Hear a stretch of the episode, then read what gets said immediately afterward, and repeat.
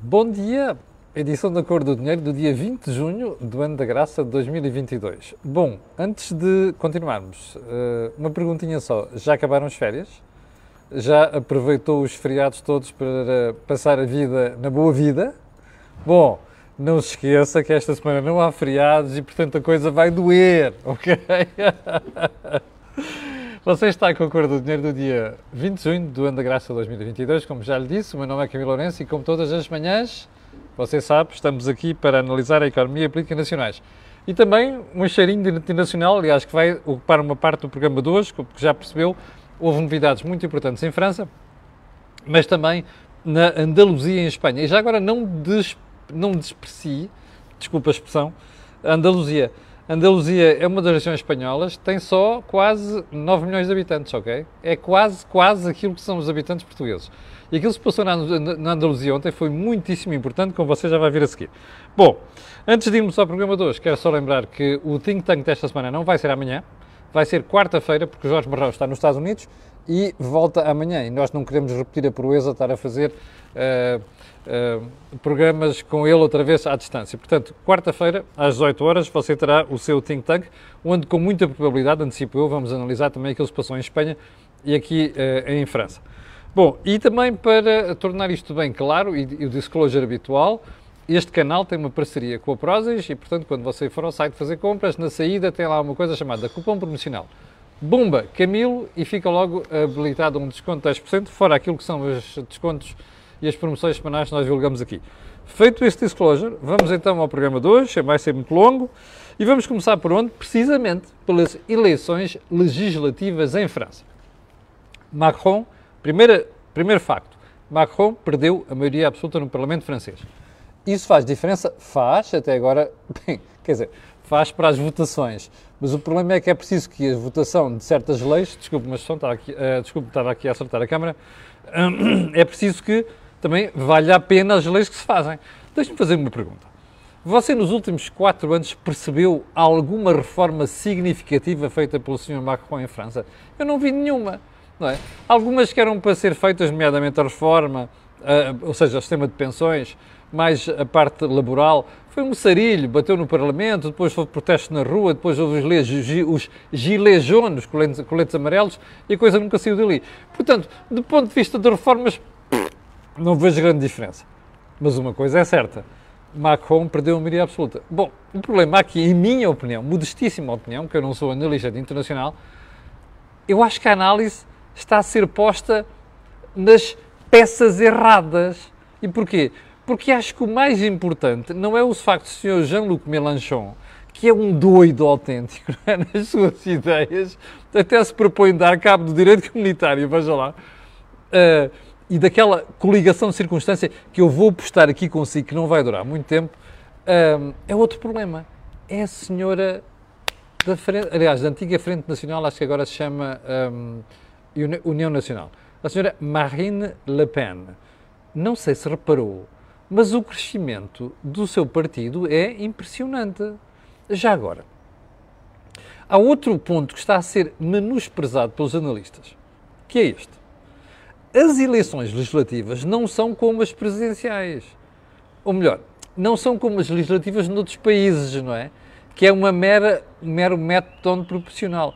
Aqui há duas voltas, o que significa que é um contra um e, portanto, não é um sistema eleitoral que favoreça a situação de partidos como a senhora Le Pen. E a verdade é que ela ganhou um protagonismo muito grande a partir de ontem.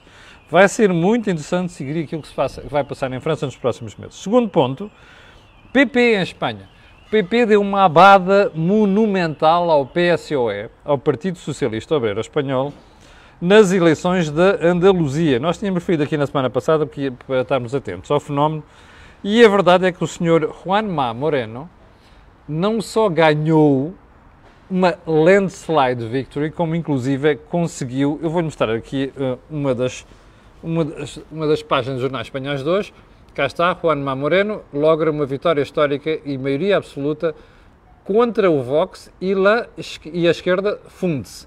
Bom, a verdade é que você olha para os números no Parlamento da Andaluzia e percebe que o PP ficou com 58 lugares, O Vox, o Vox com 14, o PSE com 30, uh, depois há dois partidos pequeninos, e imagino o Ciudadanos desapareceu do mapa político na Andaluzia, à semelhança do que tem acontecido um pouco por toda a Espanha. Não sei se recordam, no dia em que o Ciudadanos aprovou aquela, aquela, aquela, a queda do governo do senhor uh, Rajoy, dissemos aqui provavelmente o Ciudadanos ia entrar em declínio. E de facto entrou, nunca mais recuperou daquilo, foi uma estupidez monumental. E a verdade é que, olha, na Andaluzia desapareceram. Bom, o que é que isto significa? Significa que o senhor Feijó, galego, passou a liderar o PP há pouco tempo, parece que deu um novo ímpeto ao partido. Ora, e a verdade é que, se haja, haja coincidência ou não, este resultado é muito bom para o senhor, para o senhor Feijó, e agora leva a questionar uma outra coisa. O que é que vai acontecer ao camarada Sanches, porque isto indicia que o camarada Sanches, uh, do Partido Socialista Obrero Espanhol, está em queda e em queda, aliás, momental, isto não foi só apenas, uh, desculpe lá, estava aqui a mostrar a magnífica praia de, da ilha de Moçambique, uh, o PP arrasa na Andaluzia acelera o declive de Sanches. Isto é o El Mundo, que é um jornal de direita, mas como você pode ver o jornal de esquerda, que é o El País também, não faz por melhor. Ou seja, vitória histórica do PP na Andaluzia, isto um, vai ter implicações sérias naquilo que é a governação em Espanha e ao futuro em Espanha, política em Espanha. Vamos ver uh, não só onde é que as moedas param, mas também se há algum contágio a Portugal, mas é preciso que a direita acorde. Já lá vamos a seguir a isto. Bom, Sanchez tem a devida diferença em Espanha? Tem. Vamos ver. Um, voltaremos ao assunto. Ponto seguinte energia. No fim de semana, soubemos que a Alemanha, repare, a Alemanha vai recuperar centrais a carvão, vai recondicioná-las, mas vai, já está a fazer isso, repare. Estamos em junho, certo? Daqui a três meses, estamos no outono, mais a coisa menos coisa. E quando o tempo começar a mudar na Europa, há países que têm que estar preparados para o corte de gás russo, como já percebeu, desde o fim de semana depois da Eslováquia, a Polónia, não sei das quantas, e a Alemanha, e Dinamarca, perdão, a Holanda e a Dinamarca, a Rússia decidiu cortar 50% do fornecimento de gás à Alemanha e à Itália. Não é nada que não se esperasse, o governo alemão andava à espera disso, já tinha avisado os cidadãos, já tinha avisado os cidadãos para fazerem poupanças. Agora dá um salto, diz que as poupanças têm que mesmo ser obrigatórias, 10%, e a verdade é que, como já percebeu que isto pode ficar ainda mais preto, e para não ficar com as calças na mão, decidiu recuperar as centrais a carvão. Uau! Não vi um broá pelo resto da Europa. Não vi um broá do, do engenheiro António Guterres. Não vi um broá dos malucos dos ambientalistas, aqueles, uh, aqueles ultras, não é? Não só os portugueses como os outros. Ó oh, pessoal, é uma questão de sobrevivência. Capixa. A diferença é que os alemães planeiam isto, antecipam face àquilo que é a estupidez que nos caracteriza, caracteriza, que é, primeiro mentimos ao povo, António Costa. Segundo, não contamos que podemos ter um racionamento de energia na Europa que nos vai afetar. Terceiro, não contamos que vamos ter dificuldades, percebe? Aqueles já estão preparados e já estão a avisar a mal. Epá, eu só posso bater palmas a isto. Isto quer dizer que eu fico feliz com o regresso de carvão? Não mas não ficarei nada feliz se de um dia para o outro eu acordar e descobrir que não tenho energia. Isso é bem pior, não é? Portanto, convém planear estas coisas. Palmas para os alemães. Já agora, hum, um ponto muito importante aqui, já lá vou, que tem a ver com a inflação, mas antes disso vou só dizer que, vou antecipar um bocado a análise que vem à frente, a Iniciativa Liberal decidiu chamar ao Parlamento a doutora Mendes Godinho. E eu acho muito bem, porque depois dos disparates das últimas semanas, apareceu um ontem, divulgado pelo Jornal de Notícias, vou falar a seguir, que é a corte de certos apoios especiais. E, portanto, a Iniciativa Liberal decidiu chamar a senhora ao Parlamento, acho muito bem, e acho que, espero bem que seja grelhada, porque isto não é política social, como você já vai ver a seguir. Bom, dois pontinhos só antes de irmos ao, à, à agenda de hoje. Lembrar uma coisa. Na semana passada houve aqui espectadores que perguntaram se achava que a inflação poderia ficar pior. Pode, pode pode, olhando para aquilo que é a inflação subjacente, subjacente tanto em Portugal como no resto da Europa, pode ficar, mais, uh, pode ficar mais feio. E pode ficar mais feio por outra razão. Porque alguns países europeus, a pressão dos sindicatos, a falta de mão de obra e a consciência por parte das pessoas que os preços vão subir muito mais do que esperava e, portanto, vão perder poder de compra, o que é que está a provocar? Reivindicações salariais. Ora, em Espanha há mais de 100 mil empresas que aumentaram os salários a 5%, o que é gravíssimo para o crescimento dos preços. E na, em Espanha e em Alemanha, é uma coisa que é de analisar melhor no outro dia desta semana, é que os aumentos salariais já vão acima de 3%, num número muito elevado de empresas. Ora, isto... Como estão as coisas? Dificuldades de logística, problemas de produção, crescimento de preços relacionado com alimentação e também com energia, pode dar uma mistura explosiva na Europa e eu que não queria antecipar já aquilo que pode ser uma reação péssima da opinião pública na Alemanha, que não perdoa as coisas da inflação, vou-lhe mostrar a capa do Der Spiegel. A última, a última edição está nas bancas. Der Spiegel. O espelho, como sabe, uma das publicações mais importantes da Alemanha, revista diz assim: Der, der Zins Schock. O choque das taxas de juros. E diz assim: Será que o crédito de habitação pode tornar-se uma armadilha? Hum, olha, olha, olha, olha. Me diz-me quando os alemães começam a falar destas coisas, o backlash contra coisas como os governos e o Banco Central Europeu podem ficar feios. Menina Lagarde, um, réveille-toi. Acorde, senhora, acorde. Porque se os alemães se viram contra o BCE, vai ser um sarilho. Digo eu. Bom, um, infelizmente não tenho aqui na Europa quem veja a cor do dinheiro ao ponto de dizer isto à senhora Lagarde, como às vezes acontece aqui em Portugal. Mas enfim, temos que aceitar as nossas limitações. Vamos então aos assuntos principais dessa, dessa semana e vamos começar precisamente por aqui. Então o Governo anda a cortar apoios especiais um, a crianças também, aliás, apoios sociais a crianças com necessidades especiais. Eu vou-lhe mostrar aquilo que é a manchete do JN de ontem. E é esta: Segurança Social cortou um quarto de subsídios de educação especial. Bom, eu acho isto inacreditável, percebe? Até porque, deixe-me deixe só ler-lhe aqui a chamada de capa do JN. Uh, já tinha denunciado uma coisa parecida aqui há umas semanas. Pais e terapeutas denunciam recusas em massa e preparam manifestação. O Instituto que gera estas coisas diz que não existem instruções para reduzir. O que é que interessa se não existem instruções para reduzir, mas se reduziu? Repara uma coisa, já várias vezes falei disto aqui. Este governo não parece socialista, não é? Vamos lá ver. Baixa de combustível. Ah, baixa-se o imposto para toda a gente. Não devia ser assim. Nós temos de incorporar nas nossas, uh, nas nossas decisões, como famílias e como empresas, aquilo se reflete no mercado. Portanto, não se, pode, não se pode baixar isto para todos. Mais, não há dinheiro para baixar para todos. O que é que isto devia fazer? O Governo devia guardar os apoios para aquelas famílias que a Segurança Social eh, identifica como famílias com necessidades especiais, que têm mais dificuldades. Não acontece isso em geral e, pelos vistos, não está a acontecer aqui. A pergunta que eu tenho para fazer, isto é mesmo no Estado onde nós temos um Governo socialista? Ah, mas e uma pergunta que os espectadores me têm feito, já, aliás, na sequência de intervenção que eu fiz ontem na CMTV, sobre este assunto.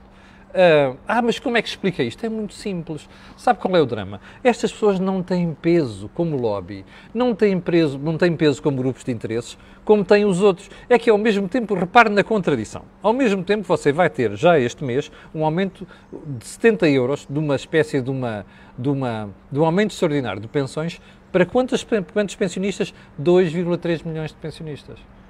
Ora, ah, como isto é retroativo a janeiro, soma-se 10 euros por mês, vai dar 70 euros já este mês. Mais, os reformados vão até beneficiar de uma taxa de retenção na fonte de apenas um mês e não da acumulação do rendimento todo. Bom, isto é só benesses, mas já percebeu a diferença.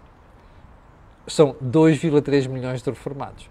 Portanto, é preciso ganhar o voto desta malta, é preciso um, sossegar este pessoal. E aqui já faz sentido política social, certo? Mas ajudar as famílias mais favorecidas, a quem se deu o one-off 60 euros, não. Crianças com necessidades especiais, não. Bom, por isso é que eu dizia há bocado, eu ontem ouvi o deputado Rui Rocha da Iniciativa Liberal, uh, numa das rádios, não me lembro qual, fazer uma, uma, uma, declaração muito importante, porque é que o partido ia chamar a senhora Ministra da, da Segurança Social. Acho muito bem. A única pergunta que tenho para fazer aqui é a seguinte: então, mas o resto da oposição está a dormir? Onde é que andou o PSD? Bah, mas vamos levar até a análise mais longe.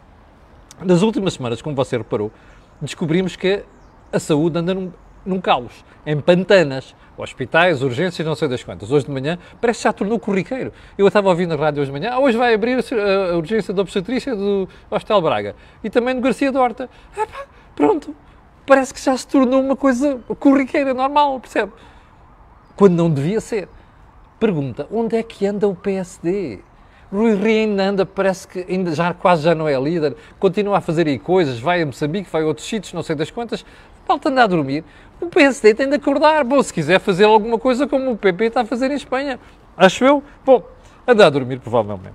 Bem, ainda na saúde. Fez furor no, aqui há, no fim de semana uma fotografia do show Presidente da República, está aqui no Correio da Manhã, aqui há mais puxado para a esquerda, que uh, parece que aí numas festas populares encontrou uma senhora que estava gravidíssima de nove meses e desatou aos beijinhos à barriga da senhora. Eu, isto é o Correio da Manhã, diz que afinal a miúda já nasceu e tal. Bem, ainda bem que nasceu bem, correu bem. Bom, a fotografia de Marcelo viralizou, inclusive com gente no Facebook a fazer piadas sobre imagina se for uma crise de urologia. Desculpa lá, lá à parte, mas foi a grande piada do fim de semana. Isso interessa pouco. O que interessa aqui perguntar é o que é que faz Marcelo chegar ao pé da barriga de uma grávida e dar um beijinho? É uma manifestação de um carinho, que vem aí uma nova vida? Claro que sim, mas pergunta é esta: Marcelo quis passar algum conteúdo político naquela mensagem? Provavelmente quis. Mas porquê? Por causa do estado da saúde, do SNS, do caos das urgências? Provavelmente. Mas há uma perguntinha a fazer nisto.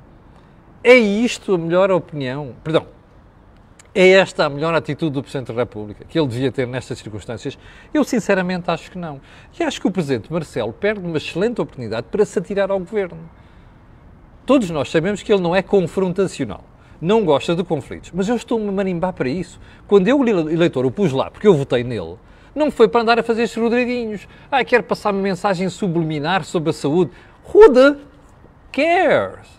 Who the hell cares? Eu não quero um presidente a passar mensagens subliminares, porque o que está a passar no, no, SNS é um caos, é uma pobreza, é uma miséria. A senhora é incompetente, o senhor Primeiro-Ministro patrocina a incompetência e o Presidente da República não a passar mensagens subliminares. Eu não quero isso. Quero um Presidente da República interativo, quero um Presidente da República interventivo e quero um Presidente da República com coragem, ou seja, aquilo que se diz com eles no sítio, que é para dizer assim, o que está a passar no SNS é uma desgraça. E, portanto, ou a senhora ministra resolve isto com o patrocínio da pessoa que está lá em cima, ou então a gente vai ter um sarilho. Era isto que o da República devia estar a dizer. Aliás, o que me leva a perguntar. Aliás, dá-me a sensação que a ministra vai cair, mais tarde ou mais cedo, depois de, do que se passou, que é inaceitável, mas vai cair, não por pressão Presidente, do Presidente mas por outras forças, nomeadamente gente do próprio Partido Socialista, que já percebeu que a senhora é incompetente, já percebeu que o partido vai bater com os burros na parede, percebe? E, portanto, já começou a movimentar-se para levar Costa a correr com a senhora. Eu, sinceramente, acho que já vai tarde. E, sinceramente, acho que o Presidente da República está a perder aqui uma excelente oportunidade de pôr o Governo na ordem, porque aqui, se o Presidente da República abrir a boca, não há hipótese do Primeiro-Ministro tentar dar a volta ao problema a opinião pública vai, de certeza, aposto aqui, apoiar o Presidente da República em detrimento daquilo que é o Sr. Primeiro-Ministro. E já agora, só mais um pormenor. Há uma outra razão para o Sr. Presidente da República se envolver nisto. É que, repare, a gente olha por todos os lados e percebe que o problema não é nada conjuntural. E, portanto, isto vai voltar a acontecer daqui a uns meses. A senhora Ministra inventa comissões que não fazem falta nenhuma. Eh, ela sabe muito bem qual é o problema. Se não sabe ela, são as, as pessoas que andam lá a conversar com ela. Há gente em Portugal suficientemente competente para ter identificado já o problema para soluções. Ela não ouve, não ouve ninguém. A senhora Ministra só ouve ela e provavelmente também só ouve o seu marido. Uh, um dia que eu contarei uma história aqui sobre isso. Mas, enfim, não ouve ninguém. E, portanto, era a altura do Sr. Presidente da República dar a estocada final e pôr a senhora na rua. Não faz, é pena, e eu acho que o Presidente da República vai ficar associado ao caos no SNS, percebe? Ou seja, o Presidente não intervém, não diz nada. A opinião pública um dia vai dizer, então você teve a fazer o quê? A culpa também é sua. Se eles estão a cometer disparates, você está a deixar cometer disparates, portanto, você também vai ser, você é, tem de ser responsabilizado por isto. Eu acho que aquilo vai acontecer ao Presidente da República. Já agora, António Costa, no fim de semana, António Costa ficou um bocado preocupado não é que esteja muito preocupado, ficou preocupado, até deixou passar para os jornais Salveiro, para o Jornal Sol, informação de que a senhora Ministra estava de férias e ele mandou a senhora Ministra regressar. quem quer lá saber disto? António Costa está preocupado com o seu futuro. Já falámos aqui na semana passada, anda a passear pela Europa, a tentar passar a imagem de estadista, de negociador e não sei das quantas, tem outras ambições. Está-se marimbando para a saúde, está a perceber? Aliás, você, como eu disse aqui várias vezes na altura, vários espectadores têm perguntado isto, ai, não sei quantos das PPP. Bom, o principal opositor às PPP não é a doutora Marta Temido, é o doutor António Costa. Portanto, é óbvio que ele é responsável por isto. Bom, um, já agora só mais uma coisa que os espectadores me perguntaram no fim de semana. Ah, então, mas você não viu a promessa do Primeiro-Ministro? Diz que vai resolver rapidamente os problemas do, e, do SNS. Pergunta, já olhou, já viu as últimas notícias sobre Pedrógão? Como é que estão as estradas e as matas e não sei das quantas? Lembra-se da promessa do, promessa do Sr. Ministro, do Sr. Primeiro-Ministro depois do, da tragédia de Pedrógão? Que ia reformar aquilo tudo, não foi? Olha, a reforma está à vista. Portanto, você acredita mesmo que os problemas do SNS vão ser resolvidos? Então, antes, espere sentado. Chegamos ao final do programa de hoje. Cumpri o tempo hoje, ok? Quero dar as boas-vindas a quem está de volta das férias. Quero agradecer às 6.700 pessoas que estão em direto. Quero pedir a estas pessoas e outras que vão ver aquilo que peço sempre. Colocarem um gosto e fazerem partilha nas redes sociais. Já sabe porquê. Aquilo que houve aqui, não houve em mais sítio nenhum. Obrigado, com licença, e até amanhã às 8 da manhã. Tenha um grande dia.